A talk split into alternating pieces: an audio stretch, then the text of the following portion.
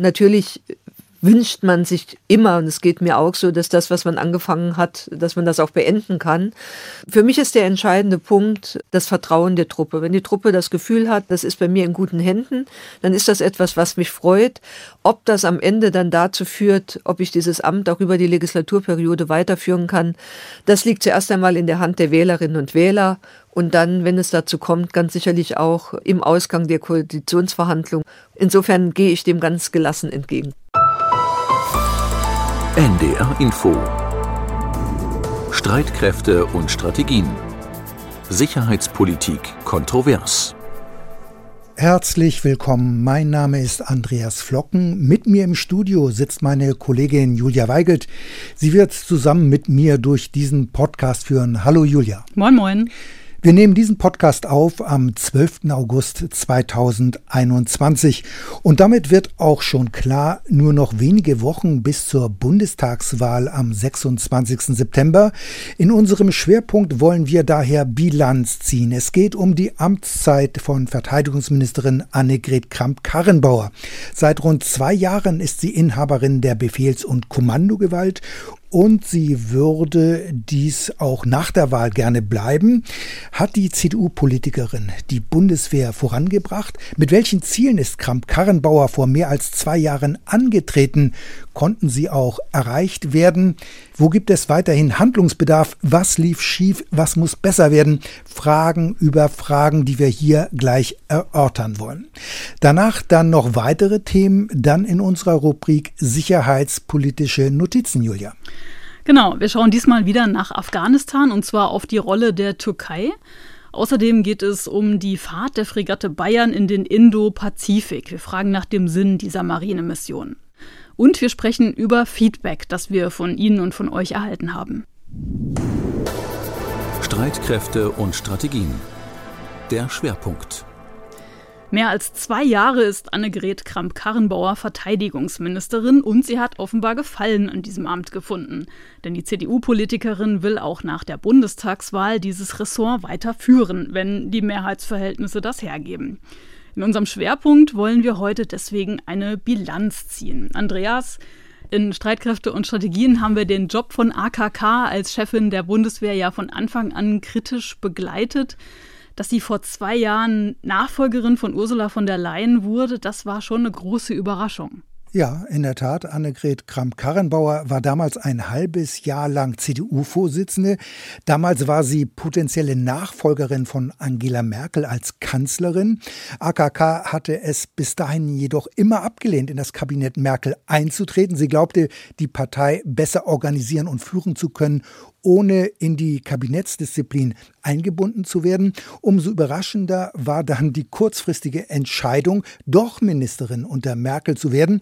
Damals äh, kursierten nämlich schon Berichte, Jens Spahn würde der neue Verteidigungsminister werden. Das kann man sich heute gar nicht mehr so richtig vorstellen. Ja, jetzt ist es anders, aber dann die Kehrtwende bei Kramp-Karrenbauer und die Entscheidung, doch in das Kabinett einzutreten, und zwar als Verteidigungsministerin, obwohl sie zuvor nie mit Sicherheits- und Verteidigungsministerin Verteidigungspolitik praktisch in ihrer politischen Karriere zu tun hatte. Mhm. Die CDU-Politikerin war auf diesem Gebiet also fachfremd. Das muss aber nicht unbedingt negativ sein. Da gibt es ja genug Beispiele, mhm. zum Beispiel Peter Struck, aber auch äh, die Vorgängerin von AKK, Ursula von der Leyen. Sie hatte ja ebenfalls vor ihrem Amtsantritt keinen Bezug zur Bundeswehr.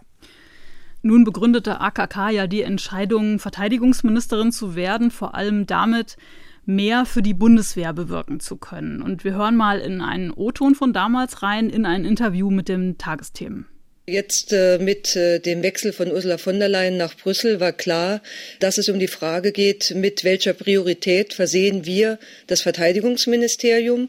Und äh, in der Abwägung und der Frage, äh, dass man die Priorität dadurch auch gewinnt, indem man deutlich macht, dass das politische Gewicht der Vorsitzenden der größten Regierungspartei in dieser Regierung mit in dieses Amt fließt. In dieser Abwägung habe ich mich dazu entschieden, in Absprache mit der Bundeskanzlerin dieses Amt zu übernehmen und ins Kabinett einzutreten. Also eine zentrale Begründung nach außen war das politische Gewicht als CDU-Vorsitzende. Sie könne dadurch besonders viel für die Bundeswehr erreichen. Allerdings ist ja nicht lange CDU-Vorsitzende geblieben, denn bereits ein halbes Jahr später kündigte sie ihren Rückzug als Parteivorsitzende an. Das war damals im Februar 2020. Der ein oder andere erinnert sich vielleicht noch im Zusammenhang mit der Regierungskrise in Thüringen. Und es dauerte dann zwar noch, bis schließlich Armin Laschet gewählt wurde als CDU-Vorsitzender, aber das Hauptargument von Kramp-Karrenbauer für die Übernahme des Ministeramtes war schon wenige Monate später weg. Und danach war AKK eigentlich nur noch Parteivorsitzende auf Abruf und dadurch hatte sie an Autorität und Einfluss in der Partei und auch in der Regierung verloren. Mhm. Also nochmal zurück zum Juli 2019, zum Amtsantritt von Annegret Kramp-Karrenbauer. Wie kam das denn in der Truppe an? Ja, es gab zunächst ziemliche Zweifel. Viele Soldaten waren skeptisch und sichtlich enttäuscht. Dazu muss man allerdings wissen, unmittelbar nach der Ankündigung Ursula von der Leyen das Ministeramt aufzugeben, war zunächst die Erleichterung in der Truppe groß, denn ihr Verhältnis äh, zu den Soldaten galt damals als zerrüttet, nachdem von der Leyen zuvor im Zusammenhang mit der Affäre um den mutmaßlichen Rechtsextremisten Franco A. in einem Interview behauptet hatte, die Bundeswehr habe ein Haltungsproblem. Damit war die CDU-Politikerin praktisch bei der Truppe unten durch, trotz einer nachträglichen Entschuldigung. Und nach dem Weggang von, von der Leyen nach Brüssel konnte es also aus Soldatensicht eigentlich nur besser werden. Die Erwartung war bei der Truppe, dass ein versierter und ausgewiesener Verteidigungspolitiker das Ministerium führen würde.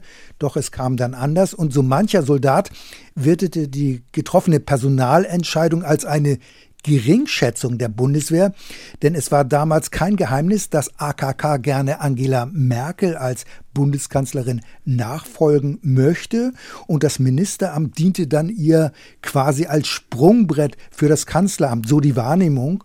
Und Annegret Kramp-Karrenbauer hatte ja mit Verteidigungs- und Sicherheitspolitik in ihrer bisherigen politischen Laufbahn in der Tat wenig am Hut. Das galt zwar auch für ihre Vorgängerin, doch Ursula von der Leyen konnte sich damals intensiv in das neue Ministeramt einarbeiten. Sie hatte die Zeit dafür. Für Kramp-Karrenbauer dagegen war das ungleich schwieriger, da sie ja als CDU-Vorsitzende eine immense Doppelbelastung hatte, zumindest am Anfang. Aber wie gesagt, wenig später kündigte AKK ja dann ihren Rücktritt als CDU-Vorsitzende an.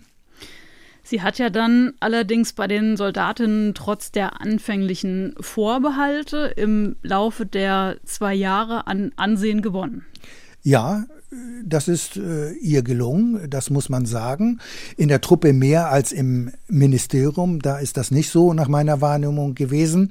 AKK ist nicht so unnahbar wie ihre Vorgängerin.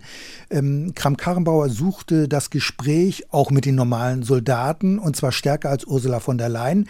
Sie hört zu, zeigt sich für viele Fragen und Anregungen offen. Aber der Hintergrund war natürlich, dass das Tischtuch zwischen der vorherigen Verteidigungsministerin und der Truppe zerschnitten war.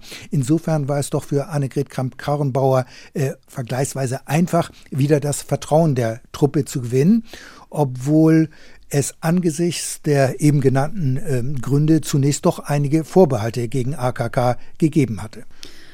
Hat sie denn in ihren jetzt rund zwei Jahren als Verteidigungsministerin auch eigene Akzente setzen können? Also hat sie sich irgendwie von ihrer Vorgängerin abgesetzt? Ja, also da muss man sagen, zunächst äh, hatte sie, und das hat sie auch in der Regierungserklärung nach der Vereidigung deutlich gemacht, hat sie darauf gesetzt, dass sie weitermachen will, wo ihre Vorgängerin aufgehört hat. Also das Zeichen war zuerst einmal Kontinuität. Die verkündeten Trendwenden sollten weiter umgesetzt werden, also die Trendwenden bei Material, Personal und bei den Finanzen. Sprich, es sollte mehr Geld für die Bundeswehr geben. Aber wenn man mal vom Geld absieht, hat sich beim Material und auch beim Personal auch zwei Jahre nach dem Amtsantritt von AKK nicht allzu viel getan. Ich habe immer noch äh, die Dauerklagen des ehemaligen Wehrbeauftragten Hans-Peter Bartels im Ohr. Bei der Truppe kommt von den Trendwenden nichts an. Und es sind in der Tat weiterhin über 20.000 Dienstposten nicht besetzt und die Einsatzbereitschaft Einsatzbereitschaft äh, der Waffensysteme wird von der Bundeswehrführung schön gerechnet und bei ihrer ersten Regierungserklärung nach der Vereidigung hat aber auch AKK deutlich gemacht, was sie unmittelbar anpacken wollte. Die Expertenempfehlungen zur Anpassung und zur Verbesserung der Beschaffungs- und Nutzungsorganisation liegen auf dem Tisch und wir werden nach Ende der Sommerpause einen Vorschlag zur Umsetzung machen. Wir werden zweitens die Entscheidungsfreiheit der Kommandeure und Verantwortlichen vor Ort stärken auf der Grundlage des Programms Innere Führung heute. Und drittens, wir werden die Sichtbarkeit der Bundeswehr in unserem Land, in unserer Gesellschaft erhöhen. Ob es das freie Bahnfahren in Uniform ist oder Gelöbnisse oder Zapfenstreiche in der Öffentlichkeit. Also da hatte Kramp-Karrenbauer ja gleich drei Punkte zu Beginn ihrer Amtszeit genannt. Als erstes wollte sie die Beschaffung reformieren. Das ist ihr offensichtlich nicht gelungen. Denn es gibt ja bis heute immer wieder Probleme, zum Beispiel beim schweren Transporthubschrauber oder beim neuen Sturmgewehr. Ja, in der Tat, das ist so, das sehe ich genauso. Die Beschaffung ist nämlich weiterhin eine Riesenbaustelle. Das liegt aber auch daran, dass es hier keine großen Veränderungen gegeben hat. Statt der geplanten Reform hat es hier unter AKK nur ein, ich würde schon sagen, Reformchen gegeben. Außerdem sind auch im Beschaffungsamt in Koblenz weiterhin zahlreiche Dienstposten nicht besetzt.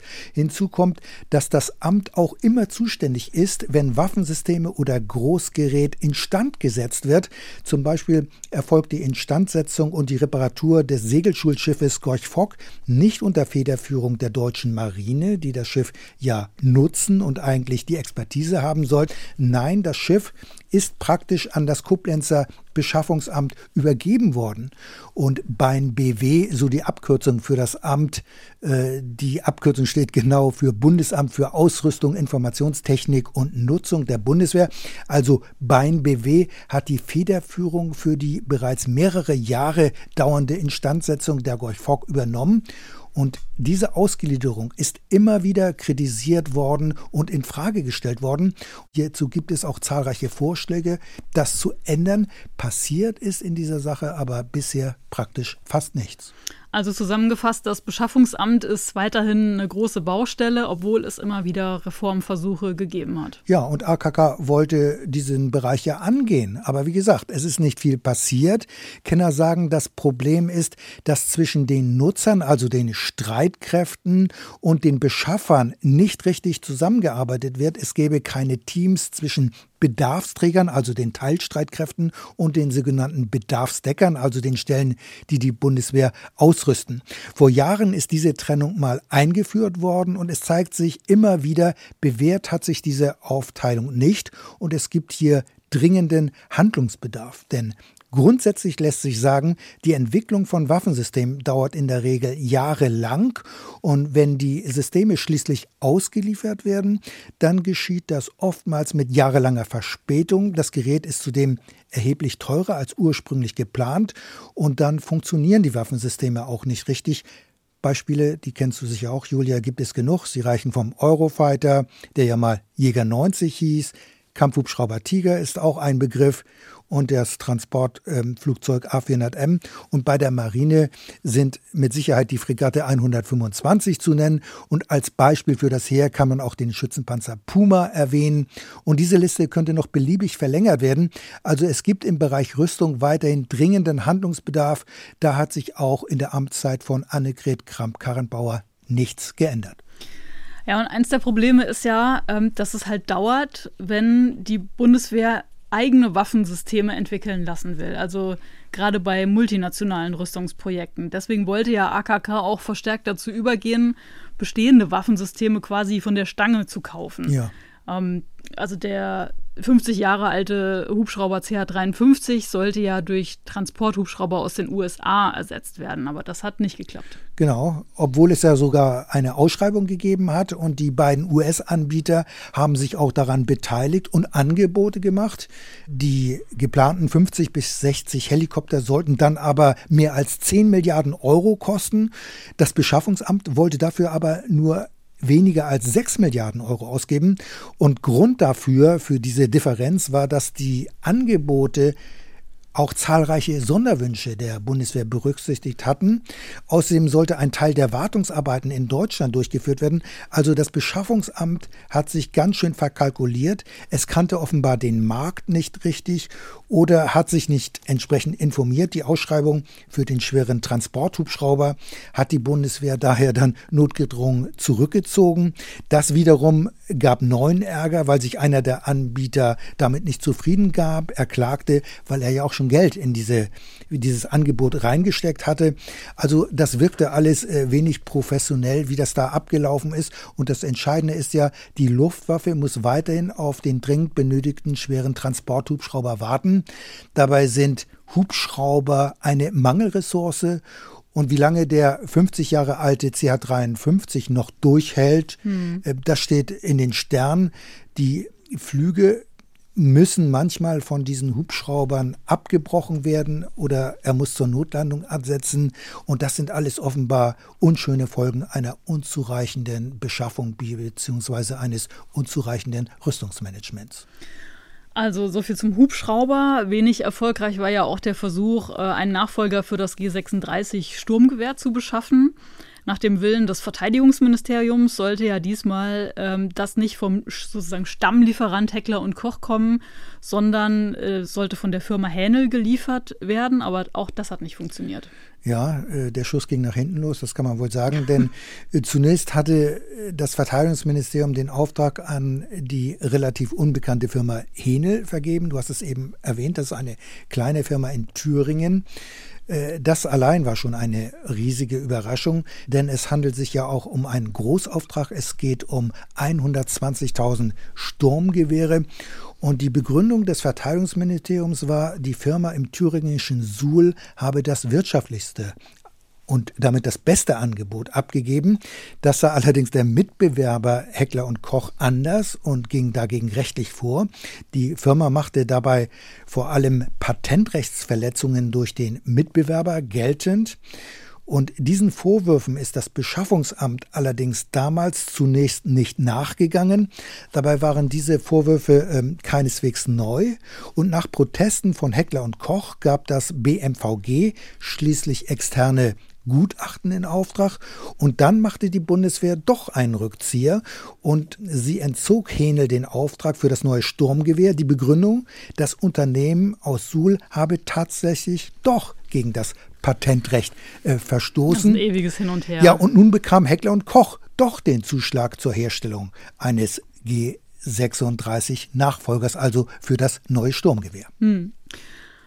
Also das war die Klage von Heckler und Koch, aber damit war die Geschichte nicht zu Ende, denn jetzt klagt auch die Firma Hänel wegen des Wegfalls des Millionendeals vor der Vergabekammer des Bundes hatte Händel aber keinen Erfolg. Ja, so ist es. Die Vergabekammer bestätigte die Entscheidung, dass Heckler und Koch nun doch den Zuschlag bekommt. Interessant ist allerdings die Begründung, denn bei dieser Entscheidung spielte nämlich die Verletzung von Patentrechten praktisch keine Rolle. Die Vergabekammer kritisierte stattdessen, dass es Nachverhandlungen gegeben hatte und erst im Zuge dieser Nachverhandlungen sei das Angebot von Henel auf einmal günstiger als das des Mitbewerbers. Und dieses Prozedere sei nicht in Ordnung. So vereinfacht jetzt einfach mal die Begründung. Das ist natürlich eine Ohrfeige äh, für das Beschaffungsamt. Also der Eindruck bleibt, das ganze vom Beschaffungsamt geführte Verfahren ist alles andere als professionell gewesen. Und für Beobachter ist diese gescheiterte G36-Nachfolge ein Beispiel dafür, dass es bei der Beschaffung manchmal offenbar ziemlich chaotisch zugeht und deswegen auch, ich sag's mal in den Worten der Beobachter, viel Murks herauskommen kann. Und die Geschichte um das neue Sturmgewehr ist übrigens noch lange nicht abgeschlossen, denn Henel geht jetzt wiederum in die nächste mhm. Instanz und eine endgültige Entscheidung in dieser Schlammschlacht wird es frühestens im zweiten Quartal 2022 geben. Also das Beschaffungsvorhaben ist kein Ruhmesblatt für die Bundeswehr. Mhm. Also Rüstungsprojekte sind ein heikles Feld. Allerdings dass das neue Sturmgewehr erst einmal nicht kommt. Damit hat die Truppe ja nicht so ein großes Problem, denn dort ist man ja mit dem G36 recht zufrieden, anders als im Ministerium. Weitere Rüstungsprojekte standen lange auf der Kippe, weil die Finanzmittel knapp sind. Aber quasi in letzter Minute konnte Kramp-Karrenbauer dann bei Finanzminister Scholz dann doch noch Geld auftreiben und in der letzten Sitzung des Haushaltsausschusses vor der Sommerpause des Bundestags wurden dann noch mehrere milliardenschwere Rüstungsvorhaben gebilligt. Ja, in der Tat, die Verteidigungsministerin hatte hoch gepokert. Sie hat lange gewartet, die Vorhaben den Haushältern vorzulegen. Stichworte sind unter anderem zwei weitere U-Boote, neue Seefernaufklärer und zwei neue Betriebsstofftanker für die Marine. Das Zögern bei diesen Rüstungsprojekten hat AKK zunächst dann auch ziemlich viel Ärger auch bei den Haushältern der eigenen Regierungsparteien eingebracht, bei Verteidigungspolitikern der Großen Koalition. Aber letztlich war ja dann AKK dann doch erfolgreich, denn bei den Gesprächen mit dem Finanzminister hat die Verteidigungsministerin mehrere Milliarden Euro zusätzlich herausgeholt. Und in der letzten Sitzung des Haushaltsausschusses wurden dann zahlreiche Vorhaben mit einem Gesamtvolumen von rund 20 Milliarden Euro mehrheitlich von den Abgeordneten der Koalitionsparteien gebilligt, quasi, wie du das gesagt hast, in letzter Minute. Das war also zweifelsohne ein Erfolg für AKK. Die Verteidigungsministerin hat aber immer wieder betont, große Rüstungsvorhaben müssten durchfinanziert sein und vor allem, sie dürften nicht auf Kosten kleinerer Vorhaben geben, beispielsweise der persönlichen Ausstattung der Soldaten, also dass dann doch so viele Vorhaben durch den Haushaltsausschuss gebilligt werden konnten, das war zunächst nicht unbedingt zu erwarten gewesen. Die Verteidigungsministerin konnte ja auch erreichen, dass der Verteidigungsetat im kommenden Jahr auf Rekordhöhe steigen wird. Erstmals wird er die 50 Milliarden Euro Grenze überschreiten. Ja, so ist es. 50,3 Milliarden soll es für die Bundeswehr im kommenden Jahr geben. Über so viel Geld haben die Streitkräfte bisher noch nie verfügt. Allerdings wird das wohl eine eher einmalige Sache bleiben, denn schon in den Folgejahren wird in der mittelfristigen Finanzplanung die Finanzlinie wieder sinken. Das heißt, es wird nach der jetzigen Planung wieder runtergehen auf rund 47 Milliarden Euro. Außerdem muss man sagen, letztlich wird der neue Bundestag über die Finanzplanung entscheiden. Also so ganz durchfinanziert sind die Rüstungsvorhaben dann wiederum doch nicht.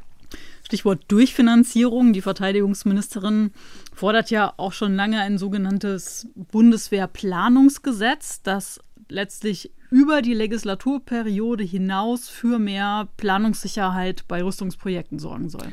Ja, das fordert sie und hat sie gefordert und fordert sie immer noch, aber ein Gesetz gibt es weiterhin nicht. Mhm. Es bleibt daher bei einer gewissen Unsicherheit, was die Finanzierung von Großvorhaben angeht. Und das gilt insbesondere auch für das Luftkampfsystem FCAS auch wenn vor wenigen Wochen rund 4 Milliarden Euro vom Haushaltsausschuss äh, dafür genehmigt und bewilligt worden sind. FCAS steht für Future Combat Air System und das ist ein Projekt äh, von Deutschland, Frankreich und Spanien. Das System ist aber viel mehr als ein äh, neues Kampfflugzeug. Es soll zusätzlich Drohnen umfassen und eine sogenannte Combat Cloud, in der dann alle Informationen gebündelt werden. Also die Kosten sind auch überhaupt nicht abschätzbar. Die Rede ist von einer dreistelligen Milliardensumme mhm. und ob das ganze Projekt finanziert werden kann, das ist noch völlig offen.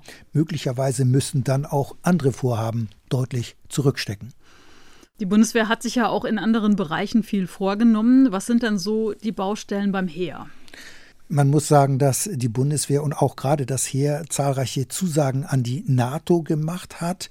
Man sieht sich dort in der Pflicht bei der NATO ob diese Vorhaben aber alle umgesetzt werden können, das würde ich auch nicht hundertprozentig sagen, dass das äh, klappen wird.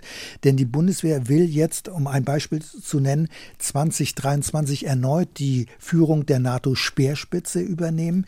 Das sind rund 5000 Soldaten für die schnelle Eingreiftruppe der NATO. 2019 hatte die Bundeswehr schon einmal die Führung der sogenannten VGTF übernommen. Und um diese Brigade einsatzbereit bereit zu machen, mussten damals mehrere tausend Ausrüstungsgegenstände aus zahlreichen Verbänden des Heeres ausgeliehen werden. Und die fehlten dann dort natürlich bei der Ausbildung. Das soll 2023 nicht nochmal passieren. Also dieses Ausleihen, so ist zumindest das Versprechen, was gegeben worden ist äh, an die anderen Verbände. Aber ob das Versprechen dann auch eingehalten werden kann, daran gibt es inzwischen Zweifel. Außerdem muss man sehen, die Bundeswehr hat der NATO zugesagt, bis 2032 drei voll ausgestattete Heeresdivisionen bereitzustellen und eine Division, das sind jeweils bis zu 15.000 Soldaten bis 2032 ist zwar noch lange hin, aber es gibt viele Kritiker, die sagen, dieses Ziel ist unrealistisch und es gibt auch noch einige andere Bereiche, die man hinterfragen könnte. Also zukunftsfähig ist die Bundeswehr in meinen Augen noch lange nicht. Und dass das so ist, dass die Bundeswehr nicht zukunftsfähig ist, das hat die Verteidigungsministerin ja auch praktisch Anfang des Jahres eingestanden. Sie hatte ja im Februar ein Papier präsentiert, zusammen mit dem Generalinspekteur, Titel Gedanken zur Bundeswehr der Zukunft. Ja, und das klingt in, fast ein bisschen poetisch. Ja, und in diesem Positionspapier wird eingeräumt, dass die Bundeswehr nicht vorbereitet ist für die Herausforderungen von morgen. Äh, daher wolle man die Probleme zügig angehen, Entscheidungen treffen. Und hierzu gehörte auch die Vorlage von Eckpunkten für die Bundeswehr einige Monate später. Und im Vorfeld äh, hatte dieses Papier allerdings für ziemliche Unruhe in der Truppe gesorgt, denn von einer erneuten Reform der Bundeswehr war die Rede und an Reformen herrscht in der Bundeswehr bisher wahrlich kein Mangel. Also dieser Begriff Reform, der ist bei Soldaten eher negativ behaftet und besetzt. Ja, viele verbinden damit Unruhe, hm. Chaos und nicht unbedingt Verbesserungen. Und gleichzeitig äh, fordern aber auch viele, dass es äh, anders werden soll, dass es nicht so weitergehen kann wie bisher. Also das ist so ein Dilemma In der Tat. irgendwie. Sind denn die im Mai vorgelegten Eckpunkte, sind denn da wirklich tiefgreifende Veränderungen geplant? Wird es eine ganz neue Bundeswehr geben? Also eine ganz neue Bundeswehr wird es nicht geben. Es wird keine Standortschließungen geben. Auch der Gesamtumfang der Bundeswehr wird nicht in Frage gestellt. Aber die Kopflastigkeit der Bundeswehr soll reduziert werden. Das heißt, es gibt viel zu viele Kommandos und Stäbe bei der Bundeswehr und damit auch verbunden viel Bürokratie. Und bis die Truppenteile einsatzbereit sind, das kann bei der Bundeswehr dauern, nicht nur Monate, sondern manchmal auch ein Jahr und etwas länger. Und das soll sich ändern. So hat es die Verteidigungsministerin bei der Vorlage der Eckpunkte im Mai angekündigt. Und da können wir mal kurz reinhören. Es gibt eine ganz klare Erwartungshaltung in der Truppe, die, um es auf wenige Worte zu bringen, da lautet, weniger Stab, mehr Truppe, mehr Eigenverantwortung, Stärkung der Einsatzbereitschaft des Gesamtsystems Bundeswehr. Wir wollen entscheiden und entschieden in diese Richtung gehen. Im Kern steht die konsequente Ausrichtung der Bundeswehr auf Landes- und Bündnisverteidigung, weil wir gerade auch in der jüngsten Vergangenheit gesehen haben, dass dieses Thema massiv an Relevanz gewonnen hat und auch weiter gewinnen wird. Ja, aber das sind alles keine neuen Erkenntnisse, dass die Bundeswehr hier ein Problem hat. Das ist eigentlich schon lange bekannt. Und die Frage ist eigentlich, warum kommt die Verteidigungsministerin ausgerechnet zum Ende der Legislaturperiode mit ihren Vorschlägen? Das hätte man auch viel früher machen können. Also aus meiner Sicht sind das späte Einsichten. Manche interpretieren diese Vorstellung der Eckpunkte und die Ankündigung von Strukturveränderungen bei der Bundeswehr ja als so ein Bewerbungsschreiben von AKK für eine weitere Amtszeit. Stimmst du dem zu? Ja, ich glaube, das kann man schon so sehen, denn Annegret Kramp-Karrenbauer hat ja klar gemacht, dass sie weiter das Amt ausüben möchte, auch nach der Bundestagswahl. So nach dem Motto, ich habe eine Reform angestoßen und die möchte ich nun auch gerne zu Ende führen. Und bei einem genaueren Blick auf die Eckpunkte ist aber auch klar, oder man kann es zumindest sehen, dass hier vieles offen ist. Es gibt viele Prüfaufträge und letztlich wird eine neue Bundesregierung darüber entscheiden, wohin die Bundeswehr letztlich marschieren wird. Unter Annegret Kramp-Karrenbauer hat es nach meinem Eindruck keine grundlegende Weichenstellung bei der Bundeswehr gegeben, die nur durch sie fortgesetzt werden könnte. Die Frage ist eher, warum erst jetzt eine Strukturveränderung? Warum erst jetzt der Plan, die Streitkräftebasis praktisch aufzulösen und Logistikverbände und auch den Sanitätsdienst direkt in Heer, Marine und Luftwaffe wieder einzubinden. Darauf hätte die politische, aber auch die militärische Führung auch schon viel früher kommen können. Um ein anderes Thema hat sich Kram-Karrenbauer ja früh gekümmert und das war die Bundeswehr in der Gesellschaft sichtbarer zu machen. Denn nach der Aussetzung der Wehrpflicht und der Schließung zahlreicher Standorte ist die Bundeswehr ja in der Öffentlichkeit immer weniger präsent gewesen. Aber wenn ich jetzt mal so, äh, ich wohne hier in Hamburg in der Nähe von der Bundeswehr-Uni und sehe immer häufiger jetzt auch Soldaten in Uniform äh, durch den Park laufen, wo ich immer lang jogge und diese, diese Idee kostenloses Bahnfahren äh, von AKK, das hat sich wirklich, es hat wirklich was gebracht. Die Bundeswehr ist jetzt zumindest in Hamburg-Horn deutlich präsenter und in Zügen und, und Bahnen. In der Tat, also das würde ich auch so sehen. Äh, da hat äh, Kramp-Karrenbauer etwas erreicht, gerade was du genannt hast, dass die Soldaten jetzt auch in Uniform kostenfrei mit der Bahn fahren können. Damit wird die Bundeswehr in der Tat in der Gesellschaft sichtbarer. Die freien Bahnfahrten werden von den Soldaten auch gerne genutzt.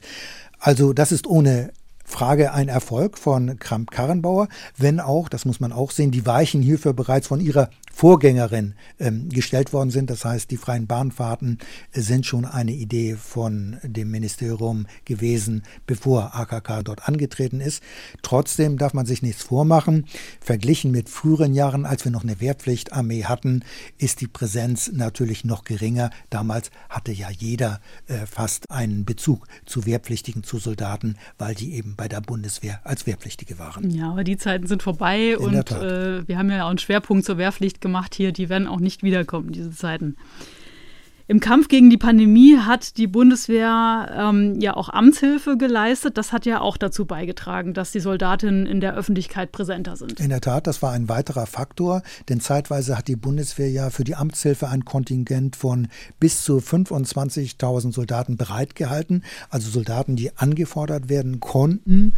Und es ist richtig, dadurch war die Bundeswehr auch stärker präsent in der Öffentlichkeit. Allerdings muss man auch sehen, dass sich die Gemeinden und Kommunen anfangs schwer taten, die Bundeswehr anzufordern, weil sie sich nicht so richtig auskannten, wie das Prozedere äh, aussah. Aber dann waren eben die Soldaten auch in den Gesundheitsämtern und halfen bei der Nachverfolgung von Kontakten und so.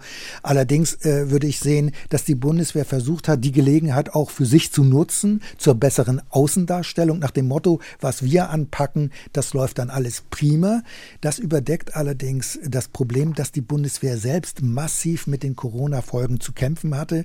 Es gab in vielen Bereichen bei der Bundeswehr Einschränkungen. Die Einberufung von Rekruten zur Grundausbildung wurde verschoben. Lehrgänge mussten abgesagt werden. Vor Auslandseinsätzen mussten Soldaten in Quarantäne gehen. Also das war für viele Soldaten nicht einfach. Also auch der Alltag in der Truppe war alles andere als normal und routinemäßig. Die Bundeswehr versuchte aber einen etwas anderen Eindruck zu vermitteln, dass sie alles bestens drauf hat. Hm. Nochmal zurück zu den ersten Monaten der Amtszeit von AKK. Da versuchte sie sich ja auch ähm, international als Sicherheitspolitikerin zu profilieren. So hat sie ja im Oktober 2019 angefordert, nach dem Einmarsch türkischer Truppen in Nordsyrien dort eine Sicherheitszone einzurichten. Dieser Vorstoß ging aber nach hinten los. War das ein Fehlschlag, Andreas? Ja, ich denke, das war definitiv ein Fehlschlag, äh, vor allem weil es keine Initiative der Bundesregierung war. Es gab keine Abstimmung mit dem Auswärtigen Amt. Der Vorstoß wurde nicht im Kabinett erörtert. Angeblich war der Vorschlag mit der Bundeskanzlerin abgestimmt gewesen und auch mit den Verbündeten. Aber offenbar war es letztlich wohl ein Alleingang aus dem Verteidigungsministerium von Annegret Kramp-Karrenbauer und ihrem engsten Beraterkreis heißt, der Vorschlag, so würde ich das sehen, hat ihr letztlich ziemlich geschadet und die ganze Initiative ist dann auch ziemlich schnell verpufft. Es wurde nichts daraus und eine international kontrollierte Sicherheitszone gibt es ja bis heute nicht in Nordsyrien. Und gleichzeitig war der Verteidigungsministerin ja wichtig, dass sich Deutschland außenpolitisch stärker als bisher engagiert, auch mit der Bundeswehr. Die Bundeswehr ist ja unter anderem in Litauen und Mali präsent und eine Fregatte der Marine ist ja in der vergangenen Woche Richtung Indo-Pazifik in See gestochen. Ja, und die Verteidigungsministerin hat auch immer wieder betont, dass Deutschland sich international stärker engagieren müsse. Äh, man dürfe nicht nur am Rand stehen und abwarten, sondern Deutschland müsse handeln und sich einbringen. Äh, und vor diesem Hintergrund, du hast es erwähnt, auch die Fregatte Bayern äh, soll im Indo-Pazifik Flagge zeigen gegenüber den chinesischen Machtansprüchen in der Region. Dafür hat sich die Verteidigungsministerin sehr frühzeitig eingesetzt, nämlich bereits einige Monate nach ihrem Amtsantritt in einer Rede an der Universität der Bundeswehr in München. Es ist an der Zeit, dass Deutschland auch ein solches Zeichen setzt, indem wir mit unseren Verbündeten und Freunden Präsenz in dieser Region zeigen.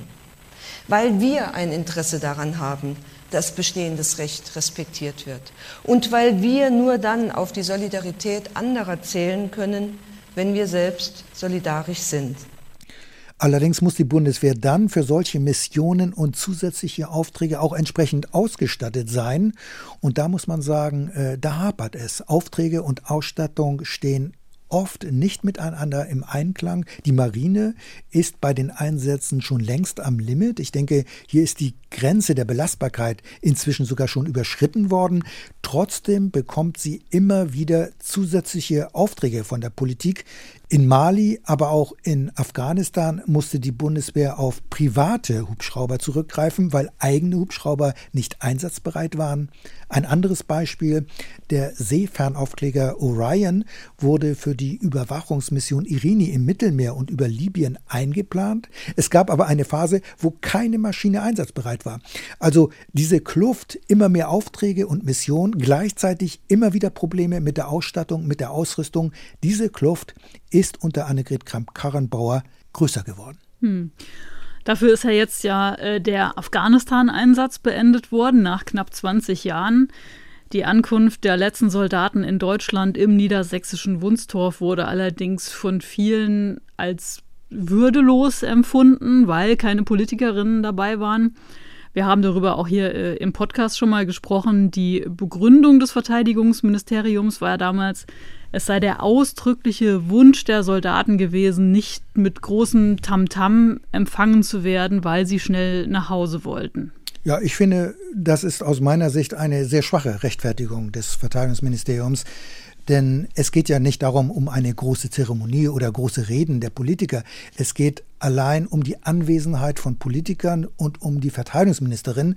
Das wäre ein Zeichen gewesen, ein Zeichen der Anerkennung und auch der Wertschätzung gewesen nach fast 20 Jahren Afghanistan-Einsatz. Die Rückkehr der letzten Soldaten und kein Politiker und auch der Generalinspekteur ist nicht in Wunsdorf dabei. Da muss ich schon sagen, das war äh, schon eher peinlich. Wenn gesagt wird, die Politik steht nicht hinter den Soldaten, dann haben diese Kritiker hier einen Punkt gemacht. Also das war in meinen Augen schon ein großer Fehler des Verteidigungsministeriums. Es heißt außerdem, die Abgeordneten seien nicht einmal über den Termin der Rückkehr informiert worden, beziehungsweise sehr spät aus Sicherheitsgründen informiert worden. Die Verteidigungsministerin war auch zu diesem Zeitpunkt in Washington und möglicherweise wollte das Verteidigungsministerium die USA-Reise nicht absagen. Wie auch immer, die Art der Ankunft der letzten Soldaten aus Afghanistan, das war in meinen Augen zumindest kein Ruhmesblatt für die Verteidigungsministerin. Dafür soll es ja Ende des Monats dann diesen großen Abschlussappell geben. Da sind dann außer AKK dabei auch der Bundespräsident, die Kanzlerin und auch der Bundestagspräsident. Außerdem sollen bis zu 400 weitere Gäste eingeladen werden. Das klingt dann für mich schon nach einer angemessenen Würdigung nach 20 Jahren Afghanistan-Einsatz. Ja, aber das ist äh, ein Versuch, äh, den Fehler auszubügeln, den man vorher gemacht hat. Aber auch hier hat es ja Reibereien gegeben. Darüber ging es ja auch schon in unserem Podcast Folge 14. Ähm, denn zunächst beharrte ja Annegret Kramp-Karrenbauer darauf, dass dieser Appell im Verteidigungsministerium stattfinden sollte. Der Tenor war, die Politik kommt zur Bundeswehr, um den Soldaten für ihren Dienst zu danken. Dafür bekam die Verteidigungsministerin aber ziemlich starken Gegenwind, auch aus der eigenen Fraktion. Denn die Forderung wurde immer lauter, weil die Bundeswehr eine Parlamentsarmee ist, soll diese Veranstaltung vor dem Reichstagsgebäude stattfinden, also vor dem Parlament. Das Verteidigungsministerium musste schließlich einlenken und jetzt gibt es diesen Kompromiss. Also es erfolgt zwar ein offizieller Appell im Bendler Block, also im Verteidigungsministerium, aber an dem Tag ist dann auch noch ein großer Zapfenstreich geplant und zwar vor dem Reichstagsgebäude. Also auch in dieser Sache hatte die Verteidigungsministerin bzw. ihr Team kein glückliches Händchen. Das ist alles nicht gut gelaufen. Und wir wollen mal sehen, wie die Entwicklung nun in Afghanistan ist. Wenn die Taliban weiter vorrücken und an dem Tag des großen Abschiedsappells am 31. August, wenn dann die Taliban in Kabul die Macht übernehmen, das wäre dann wirklich bitter und ein schlechter Tag, auch für die Bundeswehr. Das wäre wirklich bitter. Ein Thema haben wir noch gar nicht angesprochen, nämlich die Affäre um das Kommando Spezialkräfte KSK. Dieser Verband hatte ja immer wieder wegen rechtsextremistischer Vorfälle Negativschlagzeilen gemacht. Da zeigte sich ja Kramp-Karrenbauer besonders entschlossen, wollte mit eisernem Besen auskehren. Ähm, das KSK wurde unter Bewährung gestellt und es drohte sogar zwischenzeitlich die Auflösung des Eliteverbandes. Ja, aber dazu ist es ja dann doch nicht gekommen. Aufgelöst wurde allerdings die zweite Kompanie, weil rechtsextremistische Vorfälle immer wieder einen Bezug zu dieser Einheit hatten. Aber mit einem umfangreichen Maßnahmenkatalog äh, will man das Problem Rechtsextremismus beim KSK in den Griff bekommen. Die Soldaten sollen ja nun unter anderem öfter überprüft werden. Sie sollen künftig nach mehreren Jahren auch in andere Truppenteile der Bundeswehr versetzt werden. Nach meinem Eindruck war allerdings nie ernsthaft erwogen worden, das KSK komplett aufzulösen und neu aufzustellen, obwohl das, so würde ich das zumindest sehen, nur konsequent und folgerichtig gewesen wäre wäre. Aber die militärische Führung hat immer wieder klar gemacht, man brauche die Fähigkeiten des Kommandos unbedingt. Deswegen ist es wohl auch nicht zu dieser Auflösung und Neuaufstellung gekommen. Bei der Untersuchung des KSK sind ja noch andere Probleme aufgetaucht, die die Verteidigungsministerin ziemlich in Bedrängnis gebracht haben. Stichwort Munitionsaffäre. Ja, in der Tat. Es ist ein bisschen so gewesen, als ob man in ein Wespennest äh, gestochen hätte. Es wurde schnell klar, dass das KSK über Jahre hinweg ein ziemliches Eigenleben geführt hat. Dienstvorschriften wurden ignoriert und hatten beim Verband offenbar keine Gültigkeit. Es verspannten mehrere Zehntausend Schuss Munition und als der Kommandeur Kommandeur Kreitmeier das festgestellt hatte, forderte er die Soldaten auf, entwendete Munition zurückzugeben. Er wollte da äh, ganz pragmatisch sein. Er sicherte den Soldaten Straffreiheit zu. Dazu war er allerdings nicht berechtigt. Über eine solche Art von Amnestieboxen wurden dann aber mehrere tausend Schuss Munition wieder eingesammelt. Zu hören war auch, es wurde mehr abgegeben, als eigentlich vermisst mhm. wurde. Auch das mhm. ist eine Merkwürdigkeit und das wirft alles schon ein Licht auf die Verhältnisse beim Kommando Spezialkräfte. Die Sammel Aktion erfolgte im Frühjahr vergangenen Jahres über mehrere Wochen. Der Vorgesetzte des KSK-Kommandeurs ordnete allerdings einen Stopp der Aktion an, nachdem ihm diese bekannt wurde. Also wer die Bundeswehr kennt, der weiß, wie streng die Truppe ist, wenn es um verschwundene Munition geht. Bei Schießübungen der kann sich über Zustände beim KSK nur wundern, wer diese mhm. Zustände eigentlich kennt und wer selber mal bei der Bundeswehr war und geschossen hat. Es gibt Fälle, da wurden Soldaten degradiert, weil drei Patronen fehlten und in Kalf beim Kommando Spezialkräfte ging es um mehrere 10.000 Schuss Munition und über 60 Kilogramm Sprengmittel. Mhm. Also ich kann nur sagen, das ist ein Totalversagen der Dienstaufsicht, nicht nur des KSK-Kommandeurs, sondern auch seiner Vorgesetzten. Und der Generalinspekteur war vor gar nicht so langer Zeit ebenfalls mal Kommandeur der Division, zu der das Kommando Spezialkräfte gehört. Und die Verteidigungsministerin sagte, sie wusste von nichts und wurde darüber auch nicht informiert. Ja, so hat sie es immer wieder gesagt. Sie sei erst im Februar dieses Jahres über die Munitionssammelaktion informiert worden. Da wurde die ganze Amnestieaktion erst in einer Gerichtsverhandlung gegen einen KSK-Soldaten der Öffentlichkeit bekannt. Der Soldat hatte nämlich in seinem Garten Munition vergraben. Die Verteidigungsministerin geriet dadurch ziemlich unter Druck und sah sich zahlreichen Fragen der Abgeordneten im Verteidigungsausschuss ausgesetzt. Und nach einer Sitzung dieses Gremiums gab sie dann folgendes Statement ab, das äh, im Wortlaut dann doch etwas merkwürdig ist. Heute hat äh, keine der Befragungen, auch der mit mir im Raum anwesenden Vertreterinnen und Vertreter, einen Beleg dafür gegeben, dass ich äh, die Unwahrheit gesagt habe. Insofern kann ich für mich feststellen, äh, ich habe die Informationen zu diesem Zeitpunkt im Februar erhalten und bin nicht vorher informiert gewesen.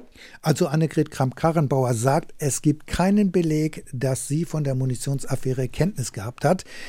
Das ist aber nicht unbedingt eine gute Botschaft, denn das zeigt ja auch, dass sie ihren Laden nicht im Griff hat. Denn über einen solchen gravierenden Vorfall, dass mehrere 10.000 Schuss Munition fehlen, außerdem noch Sprengstoff, darüber muss doch eine Ministerin informiert werden. Und wenn nicht, müsste es personelle Konsequenzen geben. Die gab es aber nicht. Ähm, es halten ja nicht alle Abgeordneten diese Aussage von Kramp-Karrenbauer für glaubwürdig, dass sie erst im Februar dieses Jahres über die Munitionsaffäre informiert worden ist. Ja, es bleiben Zweifel, vor allem bei der Opposition. Tobias Lindner, der verteidigungspolitische Sprecher der Grünen, sieht die Aussage von Kramp-Karrenbauer sehr kritisch.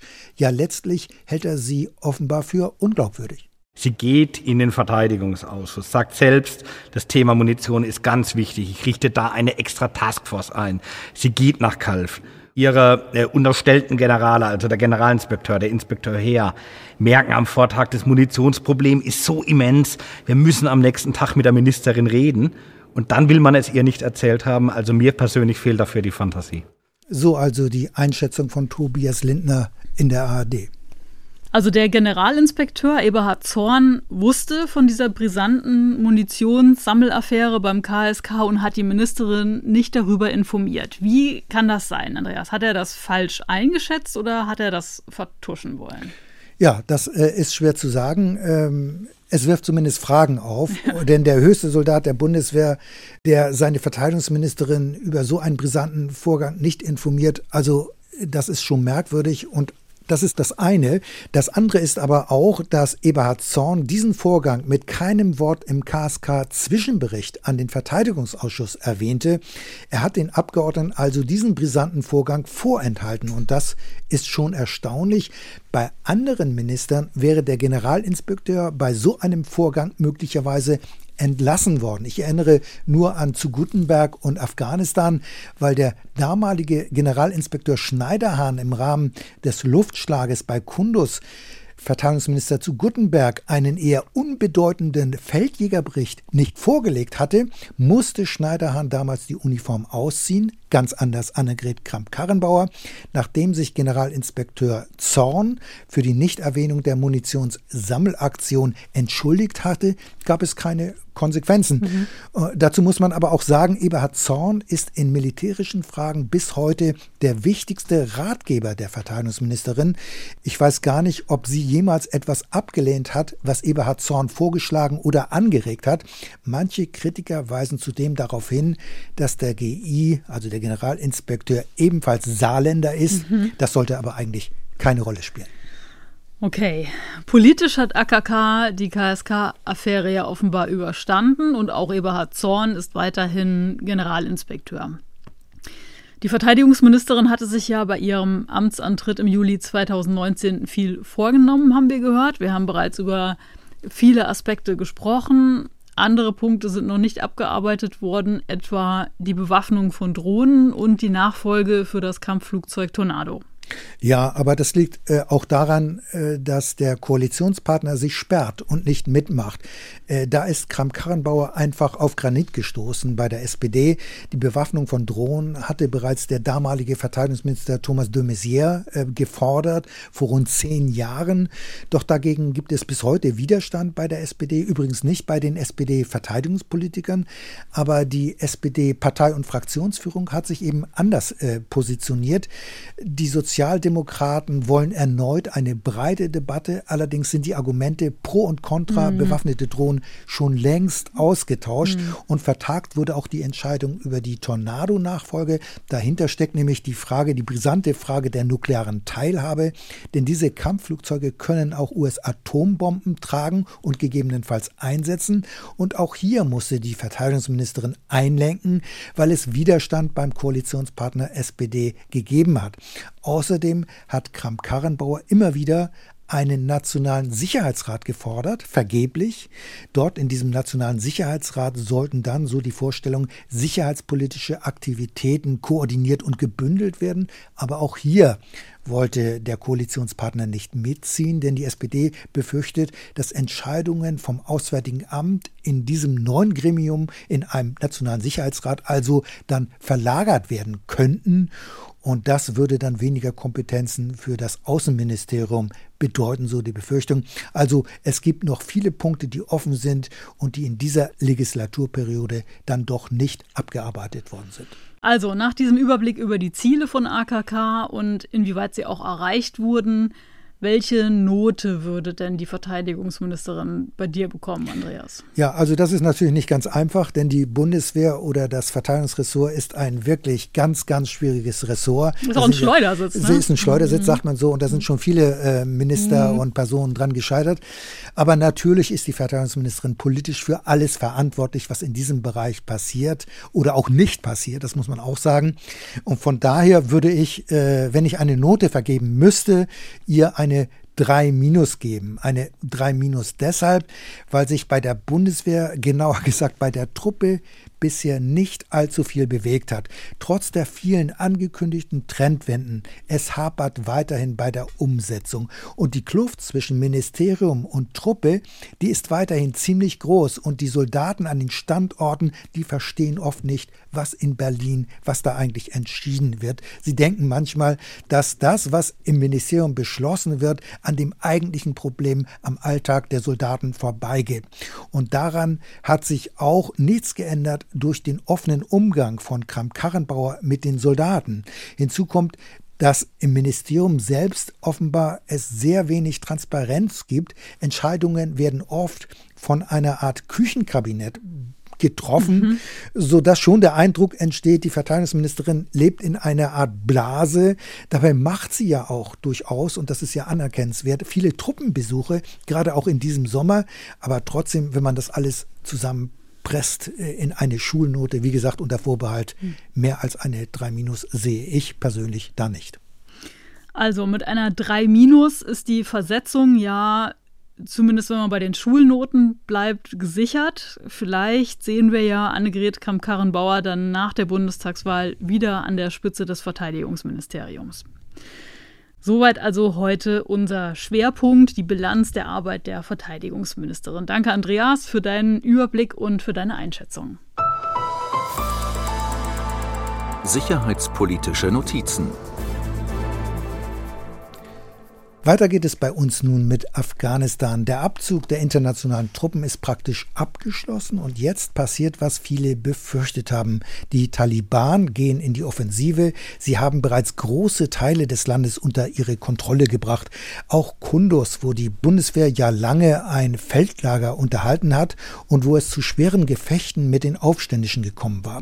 Die Lage in Afghanistan droht sich also zuzuspitzen, während also die westlichen Truppen sich aus dem Land Land zurückziehen, will sich die Türkei am Hindukusch aber engagieren. Julia, du hast da mal genauer hingeschaut. Die Türkei gilt ja in der NATO als ein eher schwieriger Bündnispartner. Mhm.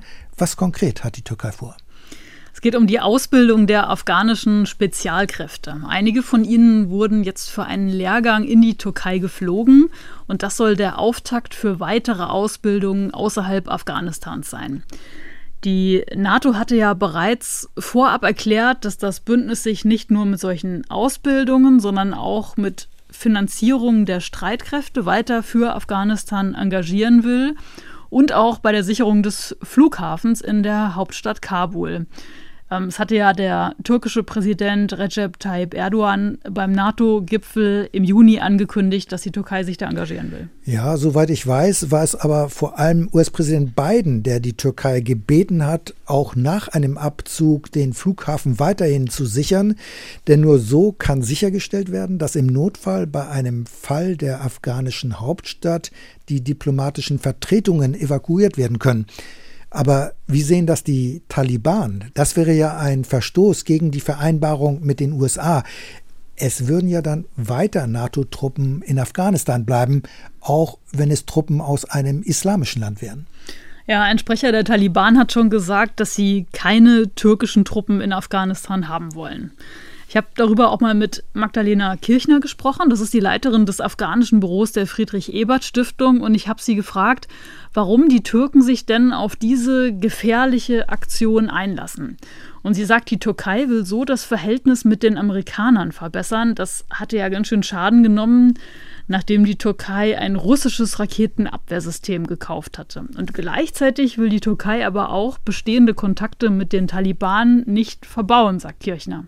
Die Türkei versucht ein doppeltes Spiel. Auf der einen Seite gibt es Kontakte zwischen türkischen Offiziellen und den Taliban auch schon länger. Eigentlich hat die Türkei gute Beziehungen oder Arbeitsbeziehungen mit fast allen Organisationen und Gruppen, die in Afghanistan aktiv sind, auch gute Beziehungen zur Regierung und versucht mit den Taliban auf einer, wir sind ja alle Muslime und folgen sozusagen einer ähnlichen Ideologie, ähm, ein Rapprochement zu finden. Auf der anderen Seite kann sie natürlich auch nicht so tun, als ob sie eben nicht ein NATO-Staat wäre, als ob sie nicht mit den gleichen Konditionen wie andere NATO-Mitglieder in Afghanistan interveniert hätte. Und diese Doppelzüngigkeit, die verfängt bisher bei den Taliban noch nicht, die ganz klar sagen, wenn die türkischen Soldaten im Land bleiben, dann sind das für uns immer noch NATO-Soldaten und nicht eine pan-muslimische Hilfsarmee oder so.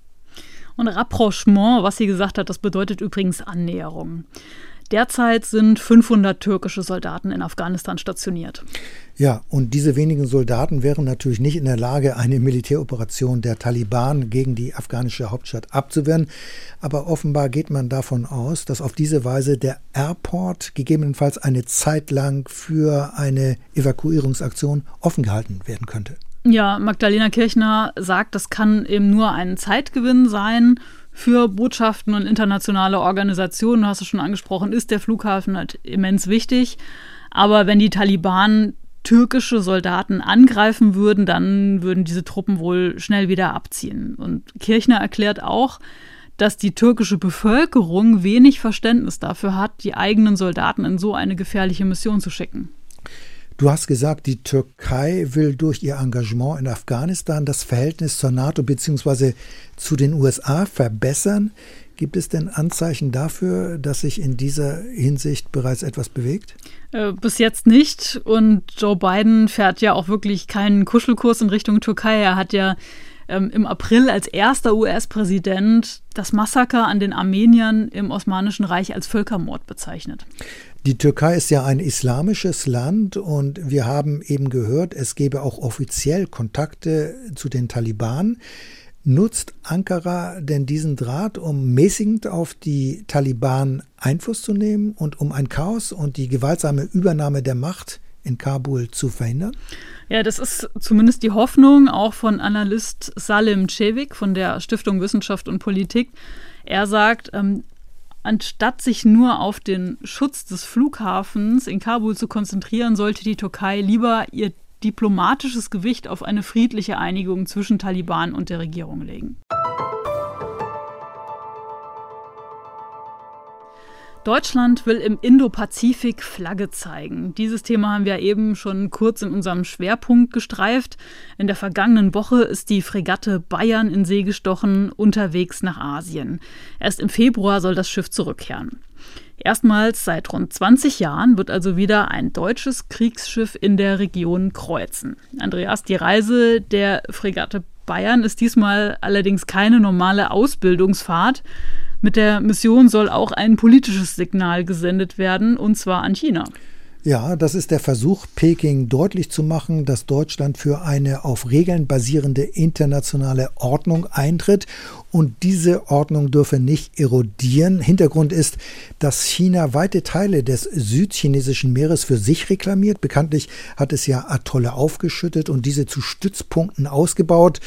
Der chinesische Machtanspruch wird von den Anrainerstaaten aber als Bedrohung angesehen. Das Vorgehen Chinas ist nämlich ein Verstoß gegen das internationale Recht und insofern soll die Mission der Fregatte Bayern auch ein Akt der Solidarität mit den Anrainerstaaten sein. Die Bundesregierung will in der Region ja weiterhin aktiver werden und sie hat daher ja Ende letzten Jahres sogenannte indopazifische Leitlinien verabschiedet und darauf hat sich Verteidigungsministerin Kramp-Karrenbauer ja ausdrücklich bezogen, als sie in der vergangenen Woche das Schiff in Wilhelmshaven verabschiedet hatte. Nochmal zum Hintergrund, der Begriff Indopazifik selbst ist ja ein politischer Begriff. Die USA, Japan, Australien und Indien haben jeweils unterschiedliche Definitionen von diesem Raum. Aber es geht so grob um den Indischen Ozean, also zwischen Afrika und Australien, und um den Pazifik, also zwischen Asien und Amerika. Und in diesem Gebiet kreuzen mittlerweile neben US-Kriegsschiffen auch europäische Marineeinheiten, unter anderem ein britischer Flugzeugträger, der von einem niederländischen Schiff begleitet wird. An den gemeinsamen Übungen mit diesen Einheiten wird sich die deutsche Fregatte Bayern aber bewusst nicht beteiligen. Was steckt da dahinter? Ja, das zeigt erstmal, dass die ganze Mission nicht ganz frei von Widersprüchen ist. Einerseits will Deutschland Flagge zeigen gegenüber China, andererseits will die Bundesregierung Peking aber auch nicht verärgern. Also die ganze Mission hat etwas von dem Versuch, die Quadratur des Kreises äh, zu schaffen, denn China wird weiterhin von Deutschland als Partner gesehen, schon aus wirtschaftlichen Gründen. Daher wird man auch bewusst nicht die Seegebiete und die Gewässer im südchinesischen Meer befahren, die von Peking beansprucht werden, anders als die USA und andere Verbündete, die sogenannte Freedom of Navigation Operationen durchführen und die die umstrittenen Gewässer durchfahren. Äh, die deutsche Fregatte wird dagegen nur auf den üblichen Handelsrouten unterwegs sein und äh, wie von dir erwähnt, wird sich die Bayern auch nicht an Seemanövern mit den Briten und der, oder den Amerikanern beteiligen. Die könnten ja dann von Peking als gegen China gerichtet interpretiert werden. Also das Ganze ist schon eine sehr ambivalente Mission. Es gibt ja auch Bemühungen, dass die Bayern auf ihrer Fahrt einen chinesischen Hafen anlaufen darf, also quasi als Zeichen des Dialogs. Ähm, steht das jetzt schon fest, dass das passieren wird? Nein, das ist noch völlig offen. Die chinesische Regierung hat auf das Angebot Shanghai anzulaufen, das ist nämlich der Hafen, um den es geht, noch nicht reagiert. Peking hat sich offenbar noch nicht entschieden. Man will offenbar erstmal den ganzen Charakter der Mission abwarten. Es gibt zudem Berichte, dass vor allem das Auswärtige Amt und das Kanzleramt diesen Hafenbesuch anstreben, weniger das Verteidigungsministerium. Also auch in der Bundesregierung gibt es offenbar unterschiedliche Zielsetzungen und Erwartungen, die mit dieser Reise verbunden sind. Und der Politikwissenschaftler Michael Stark von der Helmut Schmidt Universität der Bundeswehr in Hamburg hält die Marinemission grundsätzlich für problematisch. Dem SWR sagte Michael Stark, wenn der Indopazifik so wichtig ist, dann sollte die Europäische Union dort als Einheit auftreten. Und es macht eigentlich wenig Sinn, wenn einzelne Staaten mit ihren im Weltmaßstab doch relativ kleinen Marinen, wie jetzt beispielsweise Deutschland, dort mit einem einzelnen Schiff äh, meinen, ähm, ja, ein Symbol setzen zu können. Der Politikwissenschaftler Stark plädiert also für einen multilateralen Ansatz. Außerdem hält er es für wichtig, viel stärker auf kooperative Aspekte der indopazifischen Leitlinien zu setzen also der indopazifischen Leitlinien der Bundesregierung. Welche zum Beispiel, welche kooperativen Punkte gibt es denn da in diesen Leitlinien? Ja, da gibt es diverse Aspekte, gerade mit Blick auf die Sicherheitspolitik. So will die Bundesregierung sich im Indo-Pazifik stärker bei der Rüstungskontrolle engagieren. Auf diesem Gebiet sieht es in der Region nämlich ziemlich mau aus. Mit der Atommacht China will man in diesem Feld den Dialog suchen. Die Bundesregierung will auf Chinas Bereitschaft zur verifizierbaren Rüstungskontrolle und Vertrauensbildung hinwirken. So steht es ziemlich abstrakt äh, in dem Papier. Was das aber konkret bedeutet und wie das aussehen soll, das ist noch offen. Und ob diese kooperativen Ansätze letztlich auch im Einklang sind mit den deutschen Verbündeten, steht offenbar auch noch auf einem ganz anderen Blatt Papier, denn die USA fahren auch unter Biden, unter Präsident Biden, einen ziemlich harten äh, China-Kurs, wirtschaftlich, aber auch sicherheitspolitisch politisch. Die USA wollen nämlich China eindämmen. Es geht eher um Abschreckung und äh, Konfrontation als um Kooperation. Das alles macht ja schon deutlich, dass es bisher keine gemeinsame China-Strategie der NATO und auch der EU gibt. Dazu sind die Interessen auch im Westen sehr unterschiedlich und die Mission der Fregatte Bayern soll vor diesem Hintergrund durchaus auch die USA etwas beschwichtigen. Denn die USA wollen ja, dass man konfrontativer auch gegen mhm. China Flagge zeigt. Allerdings nur in einer Form, so sieht es die Bundesregierung, will man eben auf Konfrontation gehen, dass man es sich mit China nicht verscherzt. schon aus wirtschaftlichen Gründen. Sie und ihr habt uns wieder einiges an Feedback geschickt. Vielen Dank dafür. Ein paar Rückmeldungen wollen wir jetzt hier mal besprechen. Ein Thema bleibt das neue Newsletter-Format. Lennart Langner schreibt, dass sie im Newsletter nur noch Abschriften des Schwerpunktes schicken, finde ich jammerschade, da ich mich mit Podcasts nicht anfreunden kann. Ist dann ein komplettes Sendungsmanuskript so viel mehr Arbeit? Andreas, was sagst du dazu? Ja, äh, das ist eine erhebliche Mehrarbeit. Uns fehlen die Ressourcen, um den kompletten Podcast zu verschriftlichen. Bereits die Abschrift des Schwerpunktes ist äh, sehr aufwendig. Beim alten Podcast hatten ja die jeweiligen Autoren Manuskripte eingereicht. Da war es vergleichsweise einfach, äh, diese zu einem Gesamtmanuskript zusammenzufügen. Inzwischen hat der Podcast aber ein reines Gesprächsformat. Er ist zudem in der Regel doppelt so lang wie bisher und es gibt kein festes Manuskript, sondern eher nur Stichworte und die Abschrift des Schwerpunkts ist daher äh, ein Kompromiss. Mehr ist leider nicht möglich und wir bitten dafür um Verständnis. Dann hat uns noch Jens Jungmann geschrieben dass HörerInnen Meinungen, die inhaltliche Kritik üben, auch ausdrücklich eine Bühne erhalten, finde ich ausgesprochen gut. Und er hat auch gleich eine Kritik mitgebracht, und zwar zum vorletzten Podcast der Folge 14 zur US-Atomwaffenmodernisierung. Da hat unser Autor Jerry Sommer ja gefordert, dass die NATO von der Drohung Abstand nimmt, auch auf konventionelle Angriffe mit Nuklearschlägen reagieren zu können, wie es ja die Osteuropäer weiter fordern. Und Jens Jungmann schreibt, ich halte es für brandgefährlich, gegenüber den baltischen Staaten oder Polen auch nur den Verdacht aufkommen zu lassen, dass die NATO nicht bereit wäre, die Integrität und Souveränität jedes ihrer Mitgliedstaaten mit allen Mitteln zu schützen. Was sagst du dazu, Andreas? Ja, das kann man natürlich so sehen, denn trotz der Überlegenheit der NATO bei den konventionellen Streitkräften gibt es regionale Ungleichgewichte, gerade im Baltikum. Polen und Balten wären sicherlich dagegen, auf die Drohung mit einem eventuellen Ersteinsatz von Atomwaffen zu verzichten. Aber es gibt eben auch andere Interessen in der NATO und andere Vorstellungen und diese aufzuzeigen, darum ging es ja auch in dem Podcast zur Atomwaffenmodernisierung in den USA. Ich habe aber da noch eine weitere Rückmeldung. Dominik Gunz freut sich über die vorgenommenen Veränderungen des Streitkräfte- und Strategien-Podcasts. Er findet gut, äh, dass das neue Format jetzt länger ist. Bisher war der Podcast ja knapp 30 Minuten lang.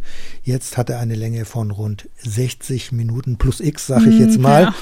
Und Dominik Gunz schreibt weiter wörtlich extra Pluspunkt, dass ihr die Abkürzungen von welchen es bei Militär- und Sicherheitseinrichtungen ja eine unüberschaubare Anzahl gibt, immer erklärt.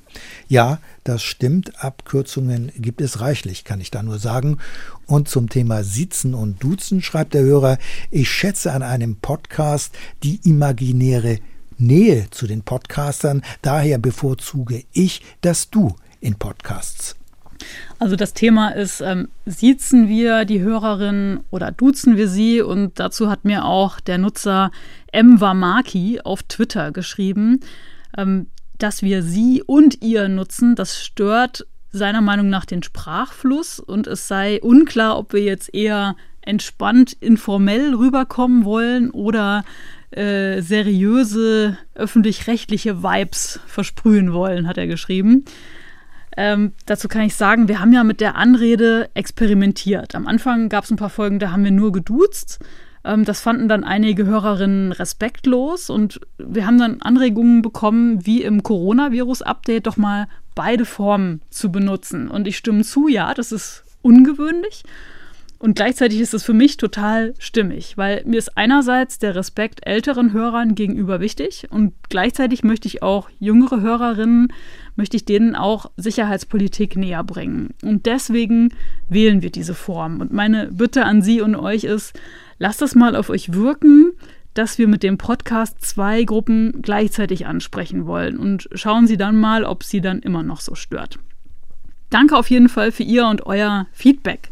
Das können Sie auch weiterhin schicken als Mail an streitkräfte.ndr.de oder über unser Feedback-Formular auf der Homepage ndr.de-streitkräfte oder schreiben Sie mir auch gerne auf Twitter. Und das war's für heute. Andreas, was planen wir dann in der nächsten Folge? Ja, die Bundestagswahl rückt näher und daher wollen wir uns mit den Aussagen der Bundestagsparteien zur Bundeswehr und zur Sicherheitspolitik beschäftigen. Stichworte sind unter anderem der Atomwaffenverbotsvertrag oder der Umgang mit Russland oder China. Wir planen hierzu zwei Schwerpunkte. Zunächst wird es um die Unionsparteien, die Grünen und die FDP gehen und veröffentlichen wollen wir diesen Podcast am 28. August. Wir freuen uns drauf. Bis dahin sagen Tschüss, Julia Weigelt. Und Andreas Flocken. Zum Abschluss allerdings noch ein Hörtipp. 1,5 Grad, das ist das Klimaziel der Weltgemeinschaft. Aber ob wir das erreichen? Die Physikerin Friederike Otto untersucht das Klima und seine Veränderungen in Oxford. Die Zweifel nehmen zu und die Vorwürfe der jungen Generation an die Älteren. Die Ökonomin Claudia Kempfert ist Expertin für erneuerbare Energien in Berlin. Der Politikwissenschaftler Niklas Höhne hat alle Klimagipfel der letzten Jahre wissenschaftlich begleitet. Expertinnen und Experten ordnen ein. Wie können wir die 1,5 Grad erreichen? Wie muss der Plan dazu aussehen? Und was kann jeder Einzelne tun? Klimagespräche. Ein Podcast von NDR Info.